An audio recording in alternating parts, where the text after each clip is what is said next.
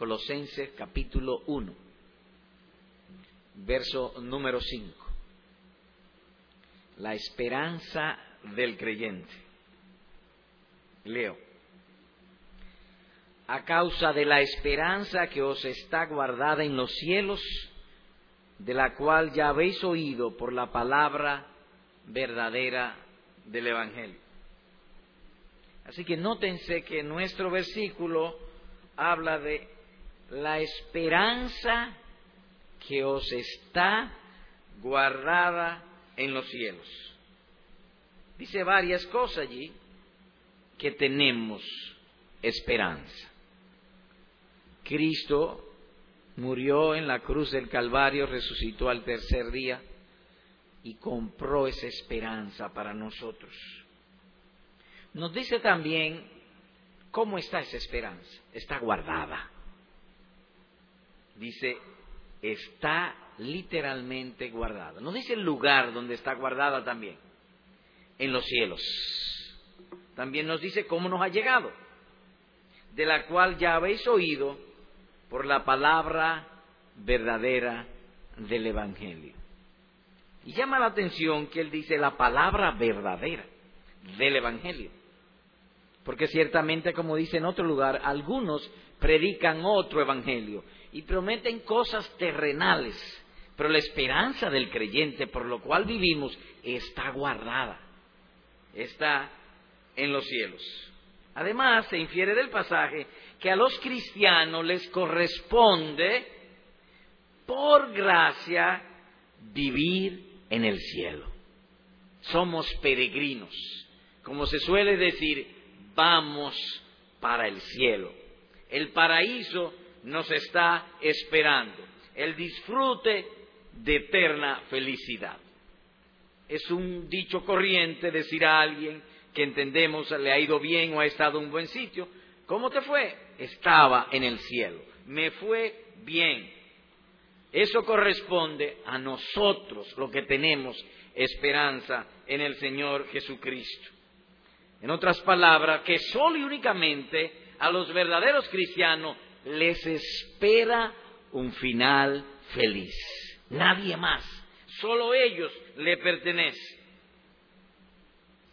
Pocas cosas mueven tanto nuestro interés que el disfrute de los placeres y eso es precisamente lo que Cristo ha prometido para nosotros, amado hermano, placeres y deleites sin fin. ¿Te gustan los placeres? Pues sin fin. ¿Te gusta el deleite? Pues sin fin. Esa es nuestra esperanza. La esperanza nuestra tiene varias, varios aspectos. Por ejemplo, la cualidad placeres, deleites sin fin, la cantidad en plenitud, en suma, en totalidad, sin fin, sin terminación, un río de placeres que no se detiene. Es difícil de entender eso porque los placeres nuestros duran poco, pero entender placeres y placeres y un río de placeres no es tan fácil de entenderlo la dignidad de los placeres en la presencia del Señor Jesucristo, la duración de estos placeres por la eternidad. Es una esperanza gloriosa. Por eso, amados hermanos, la obediencia del creyente no es mera obediencia, es amor a Cristo y a su palabra por la esperanza que Él nos ha dado. Así que no es mera obediencia. Nótense en el verso número 3 de este capítulo 1. Siempre orando por vosotros. Repito, siempre orando por vosotros, damos gracias a Dios, Padre de nuestro Señor Jesucristo.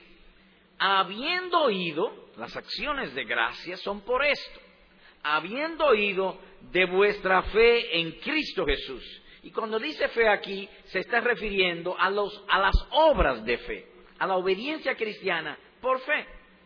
Porque agrega, y del amor que tenéis a todos los santos. Así que dice el apóstol, damos gracias a Dios porque hemos oído de que ustedes andan en la fe, que hacen obras de fe y que se aman unos a otros. Verso 5. A causa de la esperanza que os está guardada en los cielos. Y aquí reiteramos, y porque nosotros vivimos por esa experiencia, a veces enseñamos el Evangelio como mera obediencia, como solo obediencia. No, no, no. La obediencia cristiana es motivada, causada por la esperanza. La esperanza es el motor que mueve nuestro amor al Señor Jesucristo o que tiene una poderosa influencia sobre nuestro amor cristiano o que es el motor que nos mueve a abstenernos del mal y hacer el bien. Así que hoy hablaremos sobre las cualidades de la esperanza cristiana. O de otro modo, que cuando vamos al versículo nos vamos a detener en esa palabra, esperanza.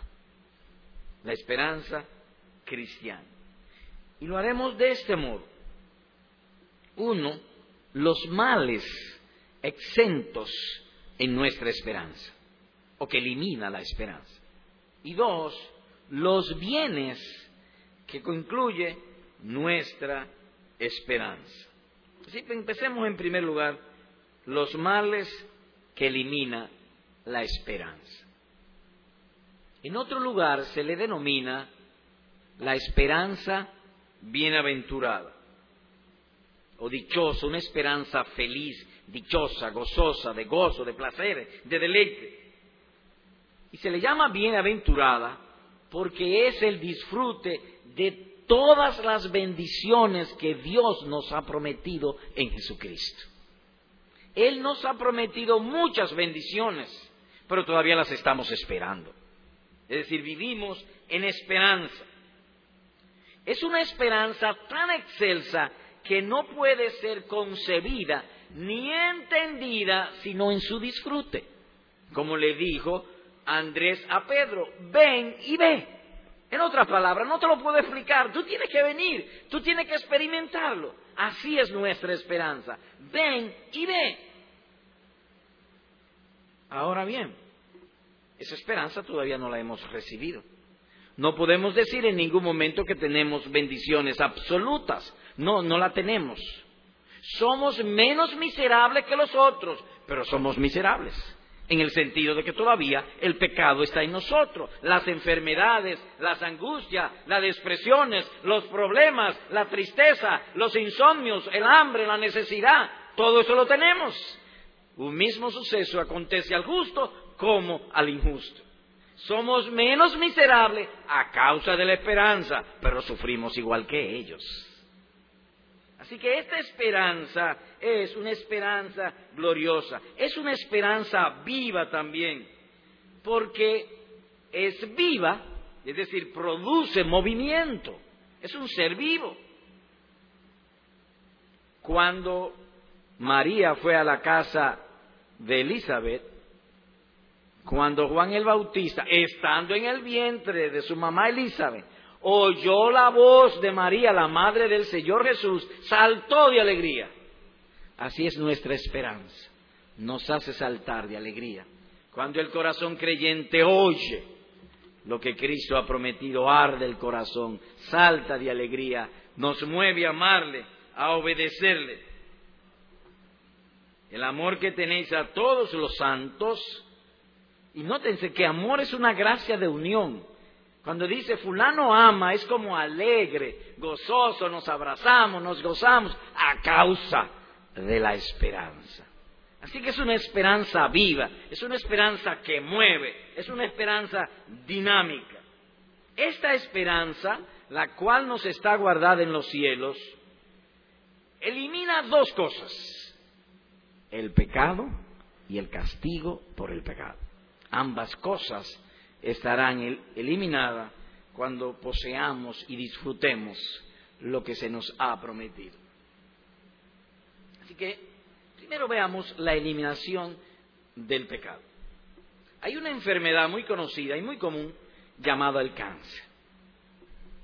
El cáncer a veces trae dolor, pero el dolor no es el mal en sí. El mal en sí es el cáncer, el dolor es un efecto del cáncer o del dolor cancerígeno si se puede eh, eh, usar. Es decir, que el cáncer es sentido, yo sé que tengo cáncer por medio del dolor. Porque muchas veces tiene, una persona tiene cáncer y no se da cuenta que lo tiene. Porque el cáncer no se le manifiesta.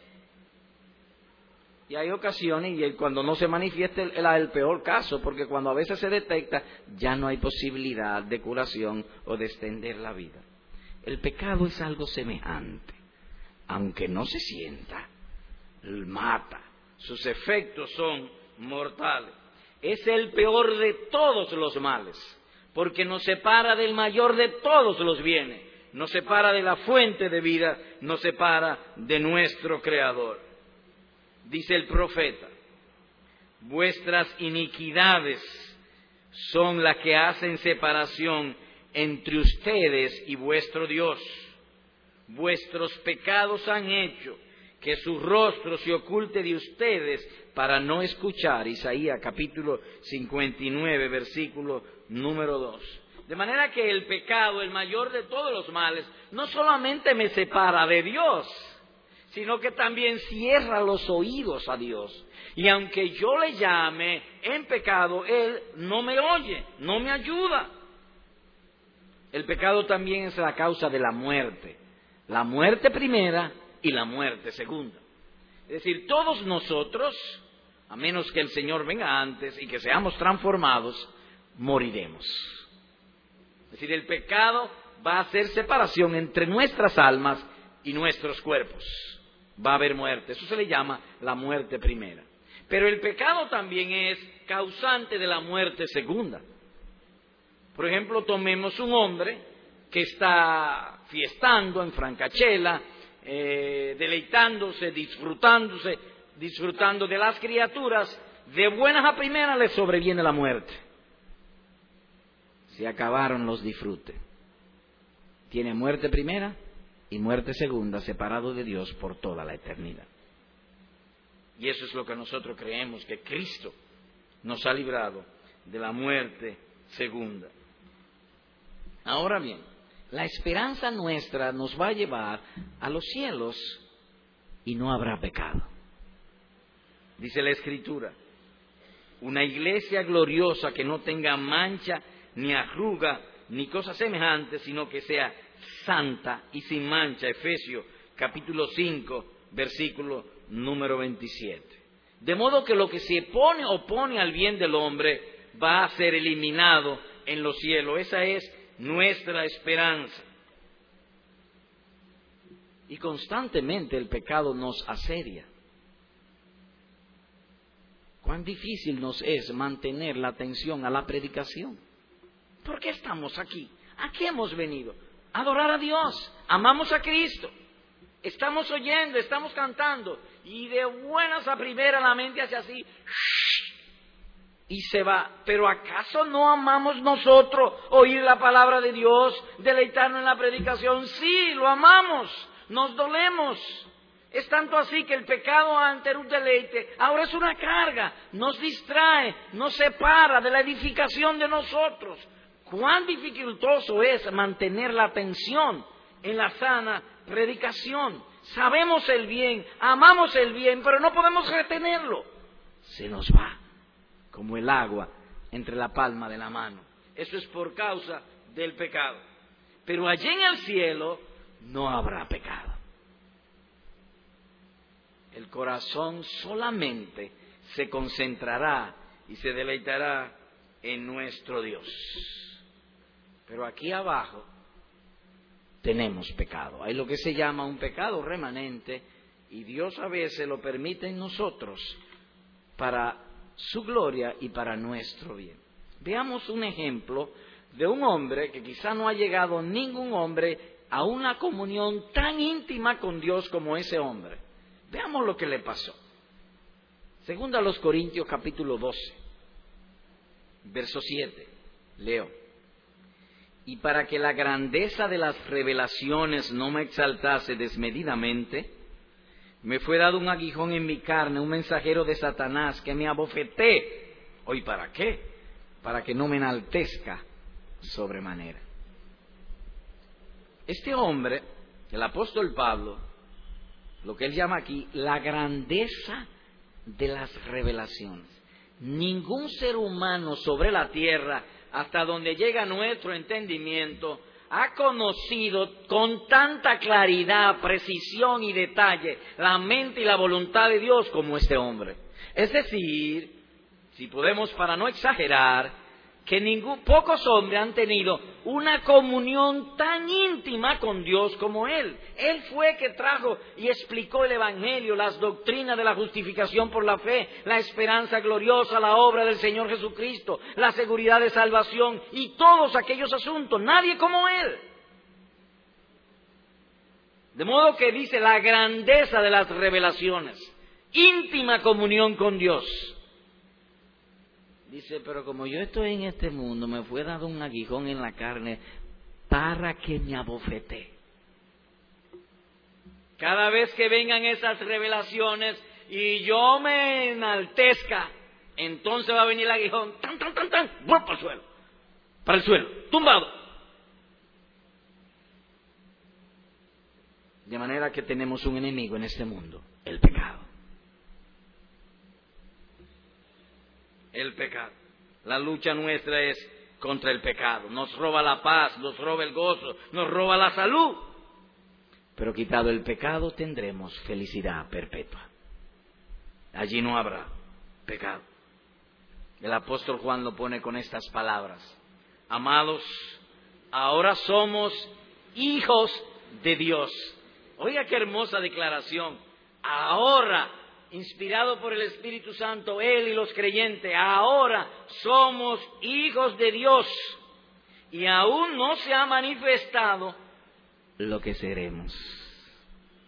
Seremos, pero todavía no lo somos. Pero sabemos que cuando Él se ha manifestado, no ahora, seremos semejantes a Él, porque le veremos tal como Él es.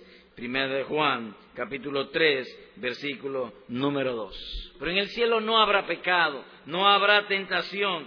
Es cierto que en el paraíso habrá un tentador, pero no en el cielo. Jamás entrará en ella cosa impura o que haga abominación y mentira, dice Apocalipsis capítulo 1, 21, 27. ¿Qué es lo único, siendo el pecado nuestro gran enemigo, qué es lo único que puede disminuir y sujetar el pecado? la gracia de Dios. Ninguna otra cosa.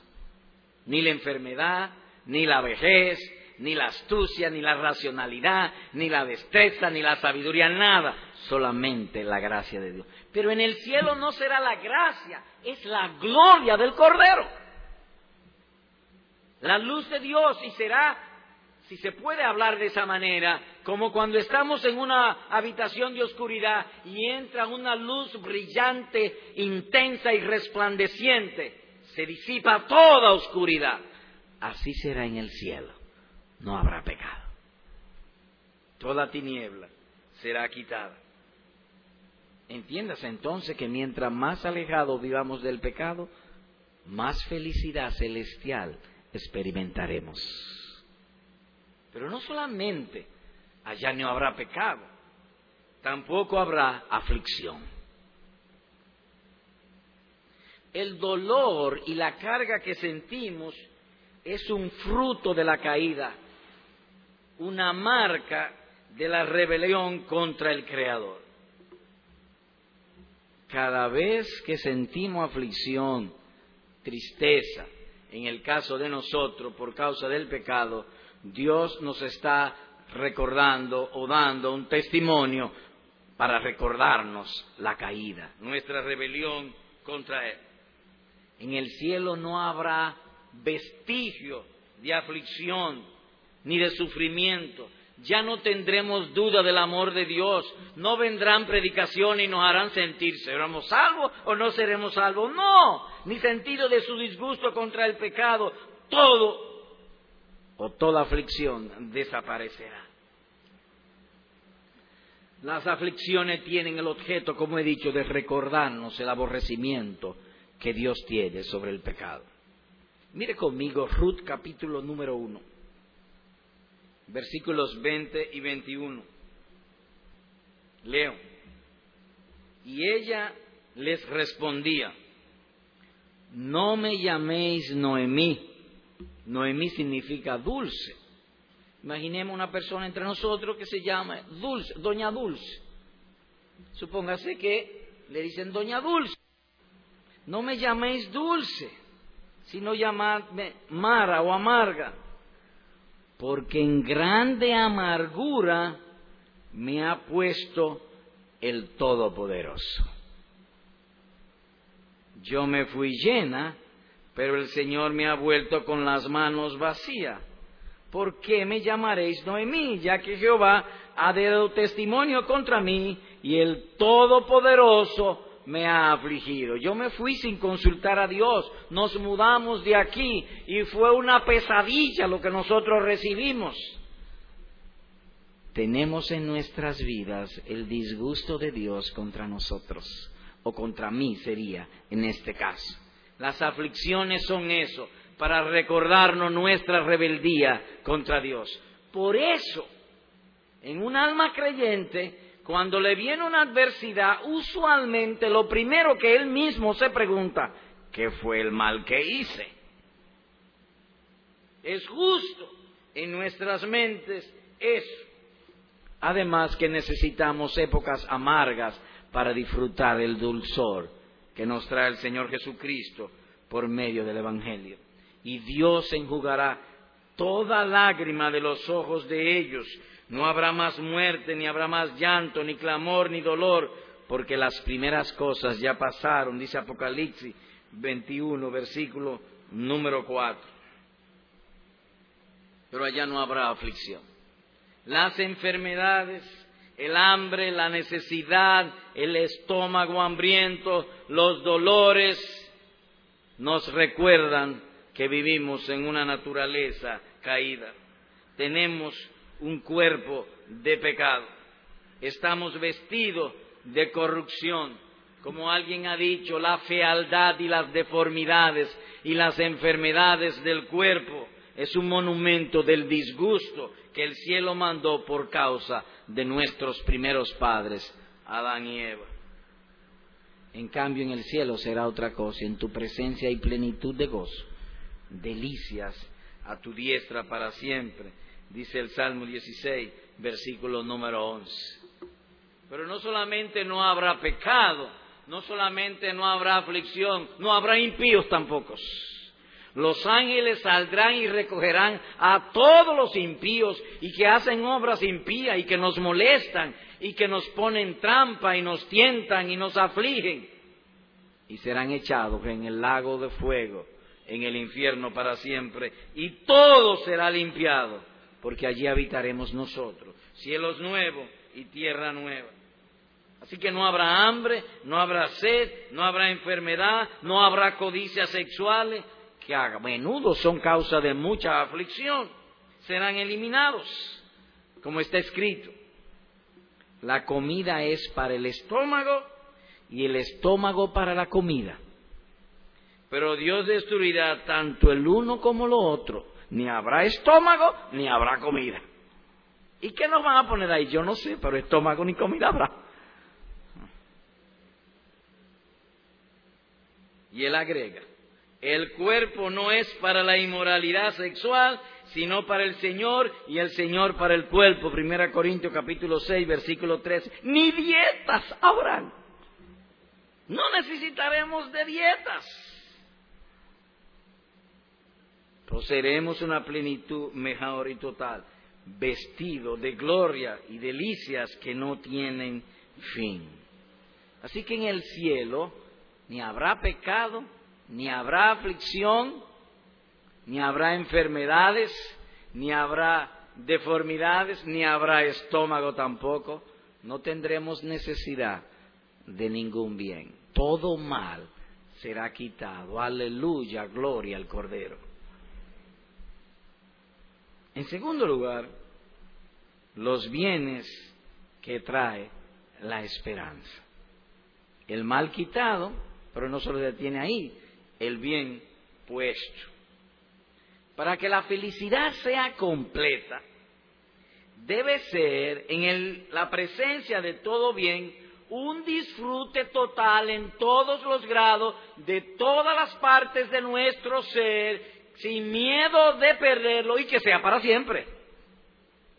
Porque nosotros tenemos disfrutes aquí, pero es poco y tenemos miedo de perderlo. La verdadera felicidad será disfrute en cuerpo y alma. Pero algo más, somos seres sociables. Eso significa que todos los habitantes de allí tienen que ser así mismo también. Los santos de Dios. Por eso el apóstol dice, vayamos a Filipenses 3:21, por favor. Filipenses 3:21. Un pasaje hermosísimo, una promesa gloriosa. Filipenses 3, 20 y 21. Leo.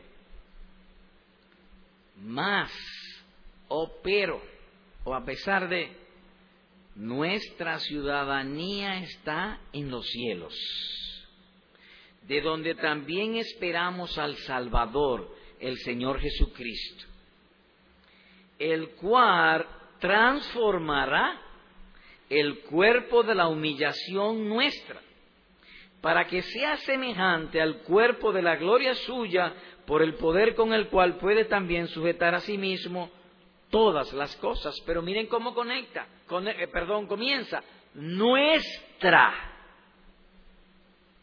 de todos nosotros. Y luego agrega, esperamos primera persona del plural, incluye a todos los elegidos de Dios, transformará el cuerpo de humillación nuestra. Este es un cuerpo de humillación. Tenemos deformidades.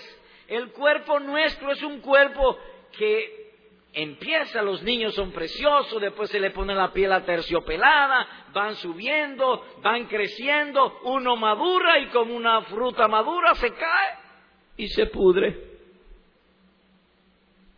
De modo que el cuerpo que tendremos allá es diferente del cuerpo que tenemos aquí. Dice aquí, transformará. Será otro cuerpo, será un cuerpo glorioso, un cuerpo sin corrupción, levantado en gloria, sin dolores, sin sufrimientos. No habrá pastillas, pues yo creo que aquí no hay un hombre de mi edad que no tome pastillas. Y menos también. No habrá visita a los médicos, no habrá médico. Ni dolores, ni angustia, ni dolamas, nada de eso. Cuerpo glorioso seremos vestidos de inmortalidad. Nuestro cuerpo será como el cuerpo glorioso de nuestro Señor Jesucristo. Dice así sobre su cuerpo. Y fue él transfigurado delante de ellos. Su cara resplandeció como el sol y sus vestiduras blancas como la luz, dice Mateo capítulo 17, versículo número 2. Nótense, dice su cara, la cara del Señor Jesús cuando estuvo allí con sus discípulos, resplandeció, se iluminó y sus vestidos también se hicieron refulgentes. Los discípulos se asombraron, sus ojos no podían soportar aquella visión y Juan en Apocalipsis capítulo 1 dice lo mismo, que no podía verlo cara a cara. Pablo también lo vio. Repentinamente, dice él, me rodeó un resplandor de luz del cielo. Y cuando lo hizo era al mediodía. Así que era un, un, un brillo intenso, dice Hechos capítulo 9, versículos 3 y 4. Nuestros cuerpos serán semejantes al cuerpo glorioso de nuestro Señor Jesucristo. Moisés agrega ilustración a esto, porque dice que estuvo conversando con Dios y simplemente conversando. Y cuando él bajó, dice que su rostro resplandecía de tal modo que los hijos de Israel tuvieron que cubrir su cara y ponerle un velo para que los ojos del pueblo no estuviese sobre el rostro de Moisés, sino sobre Dios. Así seremos nosotros. Cosa que ojo no vio ni oído yo, son las que Dios ha prometido para los que le aman. Pero la herencia nuestra, o más que eso, es una herencia espiritual. Dice allí mismo en Colosenses capítulo número 1, verso 12, con gozo, dando gracias al Padre que nos hizo actos. ¿Para qué? Para participar de la herencia de los santos en luz. ¿Cómo será eso? Simplemente glorioso. Cuando llegamos y leemos un texto así, se nos dificulta entenderlo. Se nos dificulta y la propia imaginación nuestra, y después lo que hemos hablado de la imaginación engañosa, no nos trabemos ni a imaginarnos. Se nos dificulta. ¿Por qué se nos dificulta? Porque para nosotros no hay gozo si no hay una buena comida, o una buena tela, o una buena apariencia, o un buen carro, o llamar la atención con vestimenta. Con... Si no hay eso para nosotros no hay gozo ni hay gloria. Entonces cuando se nos habla de glorias celestiales, ¿qué? ¿Qué es lo que tú estás diciendo? Es como si nos hablaran en chino. Bien decíamos al principio que eso puede ser entendido solamente por la gracia del Espíritu o cuando lo disfrutemos en aquel día. Es raro que nosotros tengamos por deleite los placeres del intelecto santificado. ¿Cuánto trabajo nos da leer la Biblia?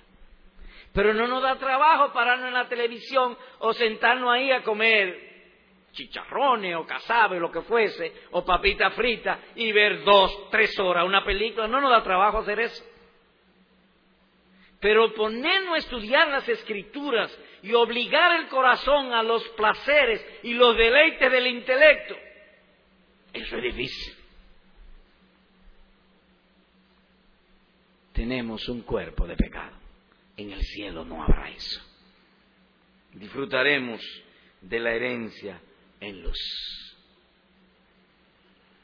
Nuestro Salvador, hablando de la vida eterna, lo dijo con estas palabras. Y esta es la vida eterna.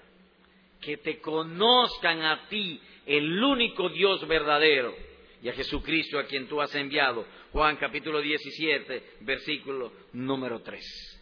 Esa es la vida eterna, ese es el gozo ese es el placer, ese es el deleite, esa es la paz, ese es el sentido de justicia, esa es la quietud, esa es la confianza, esa es la felicidad, esa es la bienaventuranza. Conocer a Dios, esa es la vida, conocer a Dios. Y en aquel día, en el cielo, todos y cada uno de nuestros santos deseos serán satisfechos. Todos. Por favor, vayamos al Salmo 17 y el verso 15. Qué hermoso texto y muy edificante. Dice el salmista, en cuanto a mí, veré tu rostro en justicia. Y agrega, estaré satisfecho cuando despierte a tu semejanza. Es decir, ahora no estamos satisfechos. Hay en nosotros lo que hemos llamado una facultad que no duerme, creo yo, se llaman los deseos. Constantemente estamos deseando y nada nos satisface, absolutamente nada. Mira, quiero cambiar los espejuelos, pero quiero una montura de tal y cual forma. ¡Guau! Compro la montura, me la pongo. Ah, nos cansamos rápidamente. Hay que mudarse a otra cosa. Y eso es lo que el salmista aquí, con toda transparencia y sinceridad, dice. Yo estaré satisfecho porque todavía no lo esté, no lo estoy. Yo estaré. ¿Cuándo? Cuando esté en el cielo. Todos nuestros deseos. ¿Y qué son nuestros deseos? Placeres, gozos, deleites. Cristo en nosotros, la esperanza de gloria. Y como dice Pedro, el Dios de toda gracia, que nos llamó a su gloria eterna en Jesucristo. Primera de Pedro, capítulo 5, versículo número 10. Nos gozamos en la predicación y damos gracias por la predicación. Wow, Dios me habló, qué bueno. Pero déjame decirte, hermano, que eso es una escuelita donde aprendemos el A, E, I, O, U, a diferencia del cielo. Allí es una universidad. Ahora todo lo que nosotros conocemos es indirecto. Un individuo viene, lo lee en la Biblia, lo estudia, no lo habla y nos produce cierto gozo. Pero allá no es así. Ahora es indirecto, allá será cuando despierte a su semejanza, directo de Dios con nosotros. Como dice Pedro, nos llamó a su gloria eterna en Jesucristo. Gloria eterna tendremos en aquel día. Placeres y deleites sin fin, ahogados en placeres y deleites. ¿Cómo es eso? Yo no sé, pero que me ahoguen rápido.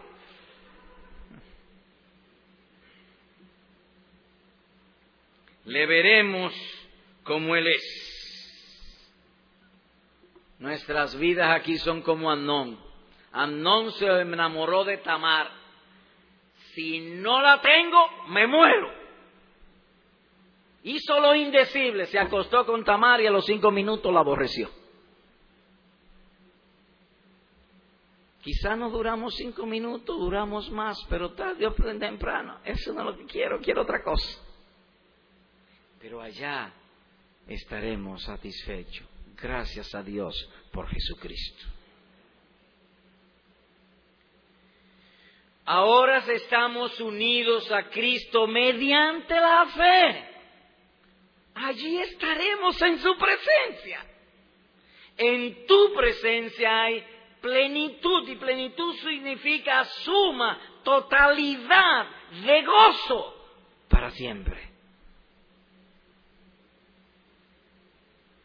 Allá también sambremos el nombre de cada habitante. Cuando el Señor Jesucristo fue transfigurado allí en el monte, dice que Pedro reconoció a Elías y a Moisés. ¿Cómo sabía Pedro que es el Elías y que será Moisés?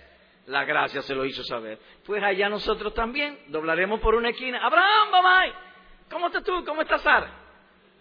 No tendremos necesidad de que nos presenten a nadie. A todos los conoceremos y ellos nos conocerán a nosotros. Os digo que muchos vendrán del oriente y del occidente y, se sentarán con Abraham, Isaac y Jacob en el reino de los cielos. Así también nosotros, del oriente y del occidente. Así que nos gozaremos de ver a nuestros compañeros en fe, a Manton, a Baxter, a todos esos hombres, a Calvino. Calvino, tú fuiste tan injuriado y tan calumniado. Habían unos papistas allá que eso acabaron contigo. A Lutero, lo digo de tono jocoso, pero es verdad. No le diremos lo que dijeron de él, porque eso lo, lo olvidaremos. Pero nos gozaremos unos con otros a la hermana Nereida que se fue antes de ayer, la veremos otra vez. Así que gozaos y alegraos con nuestra esperanza. ¿Qué vimos hoy?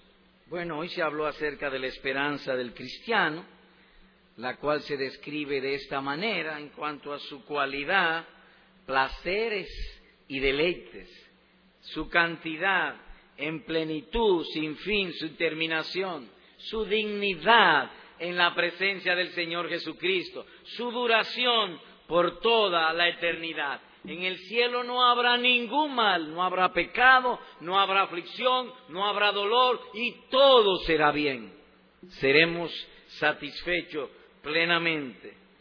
La posesión y disfrute de todo bien verdadero en todas nuestras partes, sin miedo de perderlo y por siempre. Esa es nuestra esperanza. Quisiera tocar ahora tres lecciones inferidas de esto que hemos considerado. Uno, hermano, esto te informa ¿Cuánta locura tienen los que desprecian el paraíso a cambio del disfrute terrenal? Están locos. Los hombres tienen ante sí dos opciones y solamente dos. Gloria eterna o vanagloria.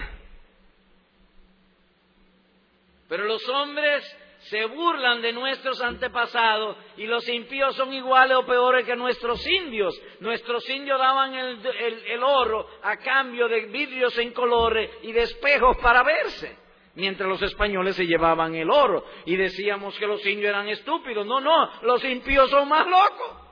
Porque eso es pasajero, pero hoy ahora se le ofrece gloria eterna y ellos prefieren los deleites temporales del pecado. La desechan. Eso es total locura.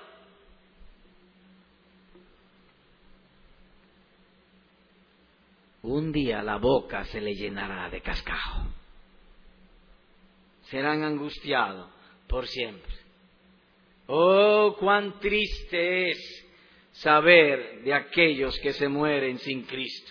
Ahora usted entiende por qué cuando nuestros hermanos, sus hijos, un familiar se convierte al Señor Jesucristo, saltan de gozo y de alegría, porque han sido librados esos familiares de ser esos consumidos en el infierno por toda la eternidad. He aquí lo que Dios ha dicho para los impíos. Por eso Dios te derribará para siempre, te aplastará y te arrancará de tu morada. Él te desarraigará de la tierra de los vivientes. Los justos lo verán y temerán. Se reirán de él diciendo, ved al hombre que no puso a Dios como su fortaleza, sino que confió en sus muchas riquezas y se refugió en su maldad, dice el Salmo 52, versículo 5 al 7. La suerte de ello es como un prestante francés que ha sucedido en estos días. Su familia por mucho tiempo acumuló una fortuna de más de mil millones de dólares. Se la dieron a un inversionista de Nueva York y el inversionista de Nueva York lo perdió todo. Y ahora el tipo lo están jugando en los tribunales para llevarlo preso. Más de mil millones de dólares. Eso significa que usted puede pasarse su vida entera, todos los años que le quedan, gastando más de mil dólares diarios y no le alcanza. Le sobra dinero. ¿Saben lo que hizo el francés? Se quitó la vida. Se suicidó. Qué loco. Qué triste eso. Así son los impíos la conciencia los atormentará por siempre, no por la vergüenza de perder mil millones, sino por haber despreciado al Señor Jesucristo. Cuando la señal del Hijo del Hombre aparezca en el cielo, ellos le dirán a los montes, su culpa en la conciencia será tan grande que le dirán a los montes, caed sobre nosotros y a las rocas condennos de la ira del Cordero que ha llegado. Así que no tenemos nada absolutamente nada que envidiar a los impíos. Aunque anden en carro Mercedes-Benz.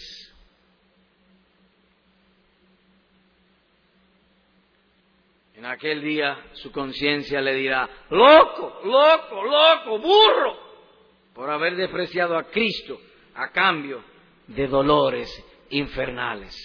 Oh, cuán triste será la vida de esos hombres de esos hombres y mujeres. Niños y niñas, oíd, abrid vuestros oídos. Hay un destino frente a vosotros. El mundo pasa y sus deseos, pero el que hace la voluntad de Cristo permanece para siempre. Segundo, hermano, esta gloriosa esperanza habla de la excelencia del Evangelio, la pureza de sus preceptos, la belleza del Evangelio que Cristo nos ha dado, y que alguien, un buen hermano nos habló un día para traernos al arrepentimiento hacia Dios y la fe en el Señor Jesucristo. El salmista lo describe con un lenguaje poético hermosísimo. La ley de Jehová es perfecta, restaura el alma. El testimonio de Jehová es fiel, hace sabio al sencillo. Los preceptos de Jehová son rectos, alegran el corazón. El mandamiento de Jehová es puro, alumbra los ojos.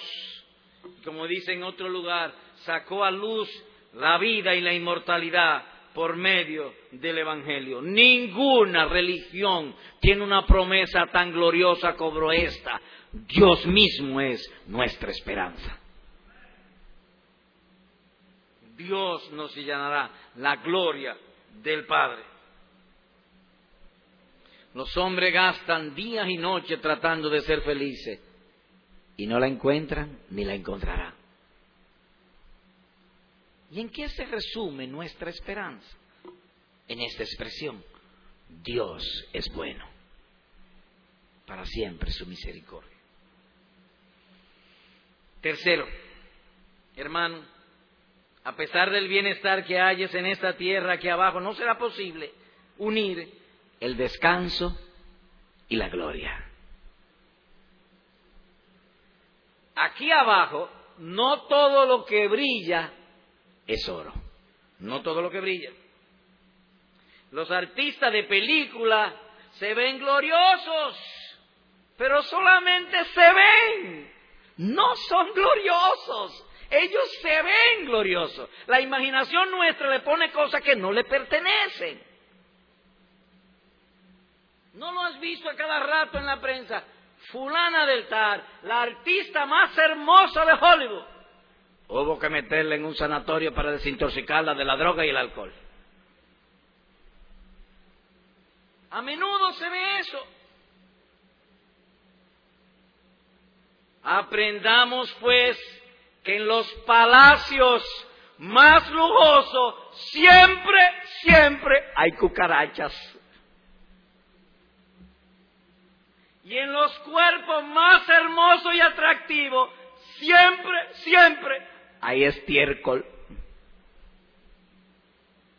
Se ven hermosos, pero no son hermosos. El descanso y la gloria humana es literalmente sin gloria. No lo es, no tiene gloria.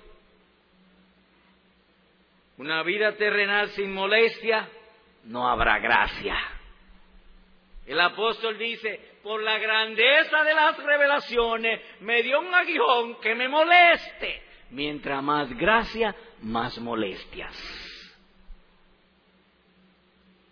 Así que eso que andan por ahí del Evangelio, de un supuesto Evangelio que te da jipeta y que tú vas a vivir sin problema, eso es diabólico. Porque mientras haya mucha miel, también habrá muchas moscas, por lo menos en esta tierra. Las piedras siempre serán contra las frutas más hermosas. Todavía hay un diablo. Así que no pensemos nosotros que en medio de tanta maldad y tanto pecado vamos a vivir como si no tuviéramos problemas. No, no, no, no. En esta tierra no es posible juntar descanso y gloria. Eso no es posible, eso no mezcla en esta tierra. Ahora bien, cuando vengan las aflicciones por tu vida, recuerda la palabra de nuestro Señor porque nuestra momentánea y leve tribulación produce en nosotros un eterno peso de gloria más que incomparable, dice segunda a los Corintios capítulo 4, versículo número 17. Así que concluimos diciendo que hemos hablado a causa de la esperanza que os está guardada en los cielos, de la cual ya habéis oído por la palabra verdadera del Evangelio. Queremos disfrutar muchas cosas. Dios nos da buenas criaturas, nos da tiempos de paz, eso es verdad. Pero lo que Dios nos ha prometido está guardado. Está guardada en los cielos. soli deo gloria, a Dios y solamente a Dios, sea la gloria en Jesucristo por los siglos de los siglos. Amén.